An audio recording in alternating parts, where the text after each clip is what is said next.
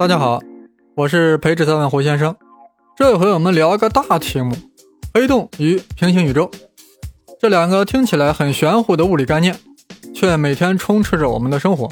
不断的有新闻报道说，某大国发现了一个巨型黑洞，某 NASA 又发现了两个黑洞。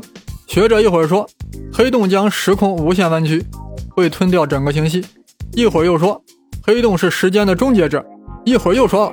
黑洞内部蕴含着宇宙的过去和未来，甚至说，黑洞主宰着整个宇宙的演化。最后还极具科幻的说，黑洞是进入平行宇宙的入口。哎呀，这个黑洞物理学家说的这些危言耸听的话，往往不加解释呀，愈加激发了我们普通大众的好奇心。这些人偶然也给解释，但说的太专业，我们听了如坠九云雾。很多人内心都发出这样的困惑。黑洞有这么神奇吗？平行宇宙到底存在吗？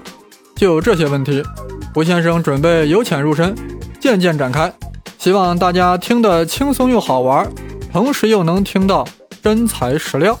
虽然这是不可能的，知不可为而为之，方显胡先生培智 seven 播客之本色。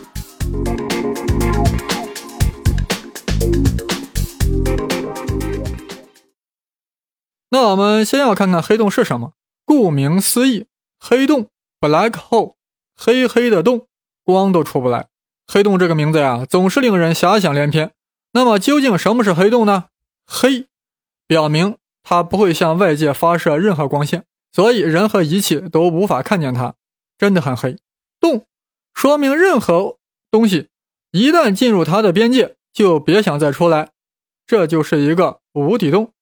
人若掉入黑洞会如何？会被扯成兰州拉面，然后变成麻屎，最后变成粉末，落入到黑洞的核心。黑洞这么大的引力是从哪里来的呀？一般人都会说它的质量特别大。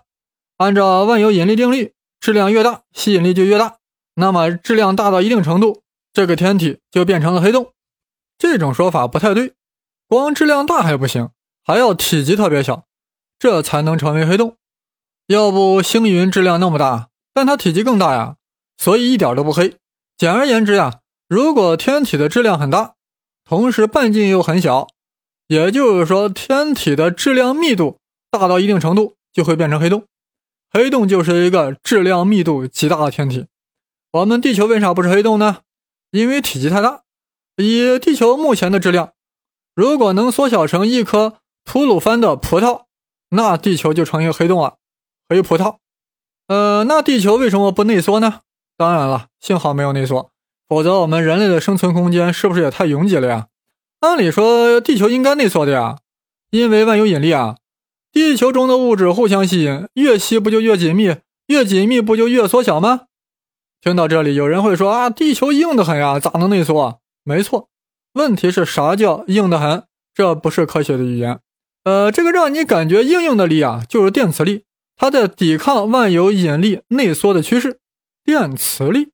原子是由带正电的原子核和带负电的电子组成的，所以两个原子之间啊就会形成强大的排斥力，不可能挨得很近，这就阻止了引力进一步内缩的努力。那太阳总可以内缩吧？因为它是气态的呀，也就是说一点也不硬，原子和原子之间距离还远着呢，电磁力还发挥不了多少作用。但实际上，太阳也不内缩，因为其内部的核反应产生出了巨大的外向力，抗拒了企图内缩的引力。那黑洞是如何诞生的呢？这就不得不说说恒星的演化了。恒星从哪里来，它又往哪里去？恒星诞生于巨大的星云。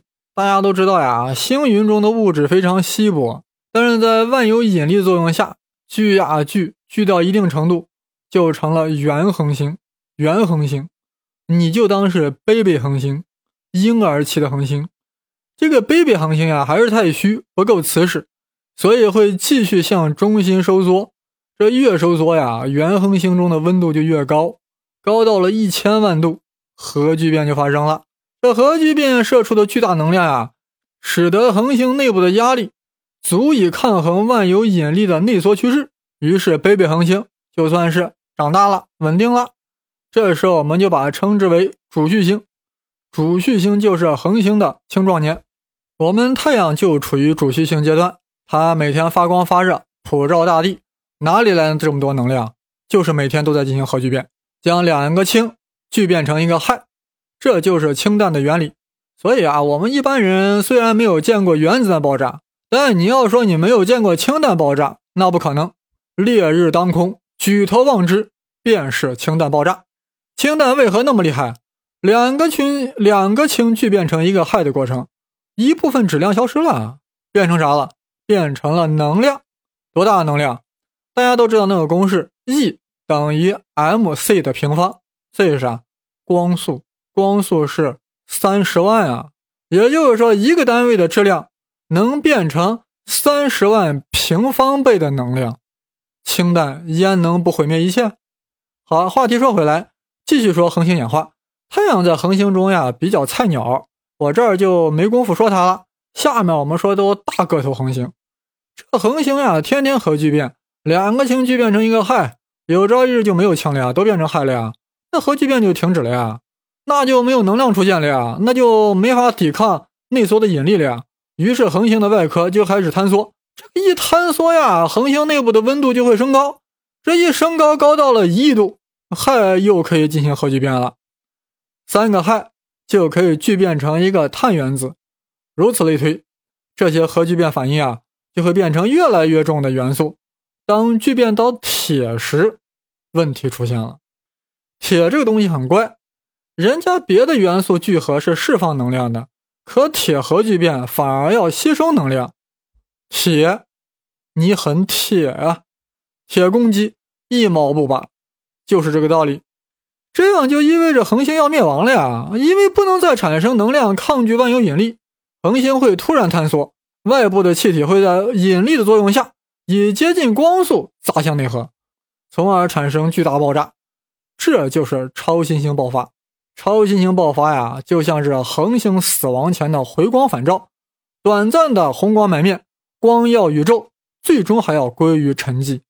那它的归宿是什么呢？当恒星进入超新星爆炸的时候，其外壳向外喷掉了，但内部在引力的作用下开始急剧内缩。用心的听众肯定会说，这缩到一定程度，原子之间距离很近了，那电磁力就该起作用了呀。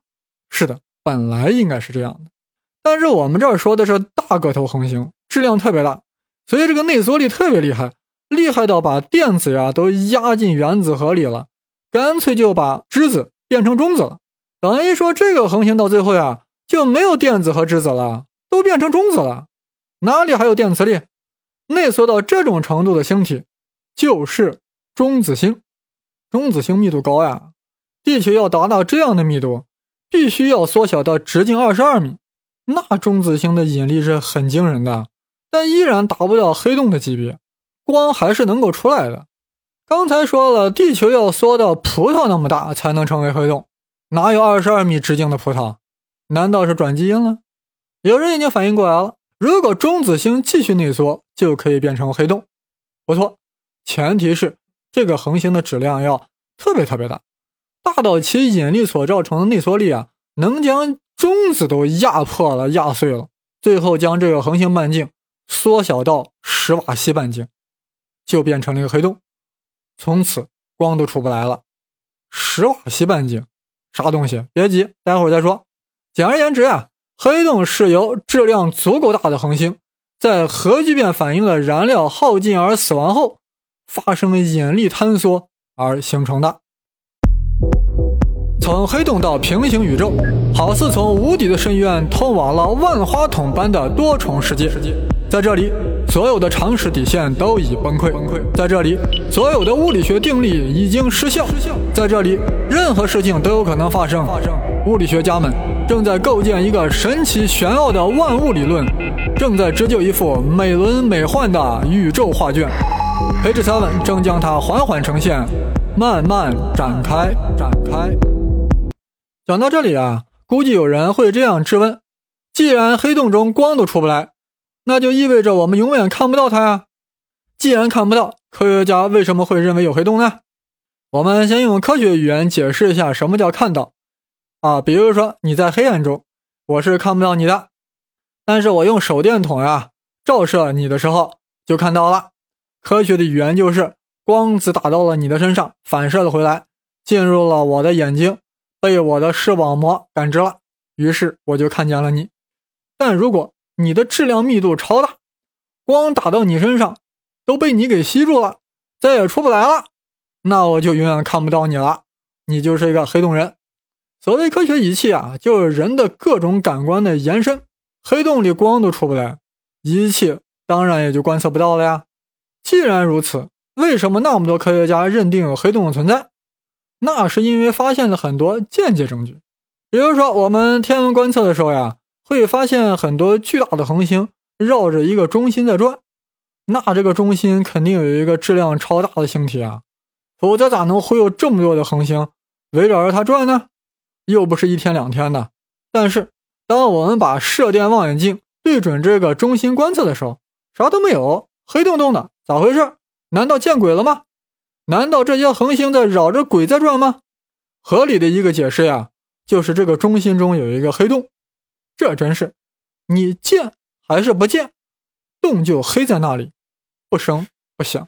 其实呀，我们整个银河系的恒星都在围绕着一个中心在旋转，啥意思？